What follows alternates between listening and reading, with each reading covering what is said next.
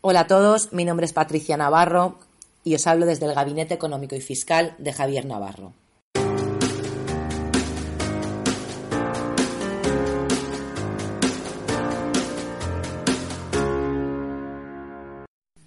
Hoy vamos a ver si podemos pedir aplazamiento y o fraccionamiento del IVA. ¿Cuánto dinerito puedo aplazar y bajo qué condiciones? ¿Y cuánto me va a costar? Entonces, ¿puedo pedir aplazamiento y o fraccionamiento del IVA? En principio la respuesta es que sí. Digo en principio porque veremos a lo largo del audio las condiciones. También quiero señalar que no todos los impuestos son aplazables. El impuesto sobre el valor añadido sí que lo es, pero por ejemplo el pago de las retenciones no es, no es aplazable ni fraccionable. Apunte. La agencia tributaria te permite aplazar la deuda en un único plazo o bien lo puedes fraccionar en varios plazos. Vamos a suponer el siguiente caso. Imaginemos que la fecha ha llegado, el temida fecha ha llegado, y nos toca realizar un ingreso por el modelo trimestral 303 del impuesto sobre el valor añadido. Pero no disponemos de este dinerito. ¿Por qué? Supongamos que he realizado unos servicios a un cliente, pero el cliente no me ha pagado. Yo, muy bien hecho y guiado por el principio de devengo, debo contabilizar la factura en el momento en que ésta ocurra, independientemente de que haya recibido el ingreso o no. Pero claro, mi deber es este. Ahora, yo no dispongo de ese, de dinerito justamente ahora. Entonces, ¿qué hacemos aquí? En este caso, ¿bajo qué condiciones puedo aplazar el IVA? ¿Qué plazo me dan?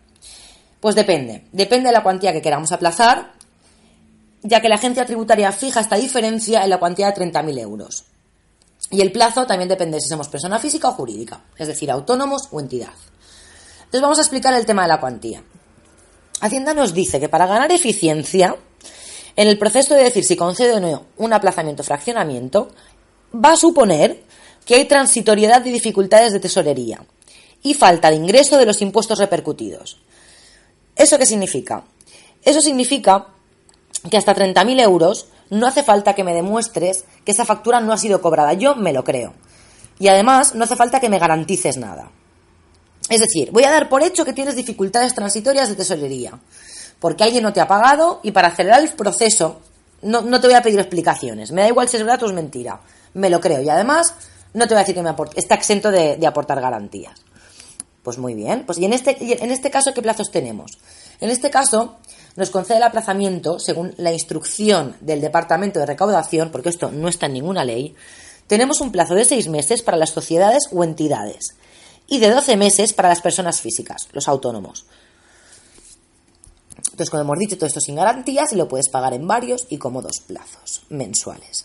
A no ser que solicites menos meses y entonces te concederá los plazos solicitados. Y en la, la condición que pones es que en ningún caso los importes podrán ser inferiores a 30 euros. Hemos visto qué pasa si la deuda es igual o inferior a 30.000 euros. ¿Qué pasa si la deuda supera los 30.000 euros? En este caso, Hacienda dice, bueno, pues yo ya te voy a pedir explicaciones y me vas a decir de quién no has cobrado.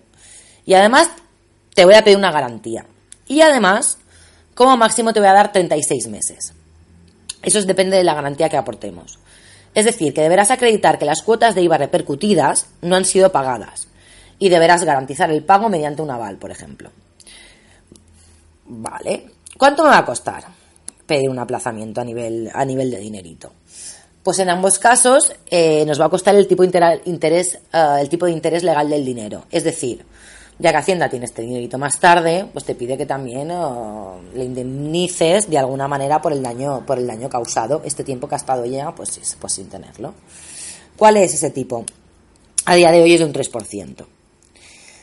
Entonces, para concluir, el IVA es un impuesto en el que se puede solicitar el aplazamiento y fraccionamiento. Si el importe de la deuda es igual o inferior a 30.000 euros, la agencia tributaria entenderá sin pedirnos explicaciones y por lo tanto nos lo concederá, entendiendo que tenemos dificultades transitorias de tesorería, pudiendo aplazar hasta un máximo de 12 meses, todo esto sin garantías y en cómodos plazos mensuales. Si por el contrario la, cantidad a aplazar es superior a 30.000 euros, aquí la agencia tributaria, además de pedirnos explicaciones, ver y asegurarse de que no hemos cobrado dichas facturas, puede concedérnoslo o no. Tendrá que asegurarse muy bien de que no nos hemos gastado el dinero y en ese caso ofreciendo garantías, un aval. y nos concedería como máximo 36 meses. En ambos casos nos cuesta un 3% actualmente el tipo de interés que corresponde al tipo de interés legal del dinero. Ya sabemos todo esto para poder tomar eh, decisiones. Muchas gracias por escucharme. Un abrazo. Podéis localizarnos a mí, Patricia Navarro, o a cualquier persona del equipo a través del teléfono 971 075 065.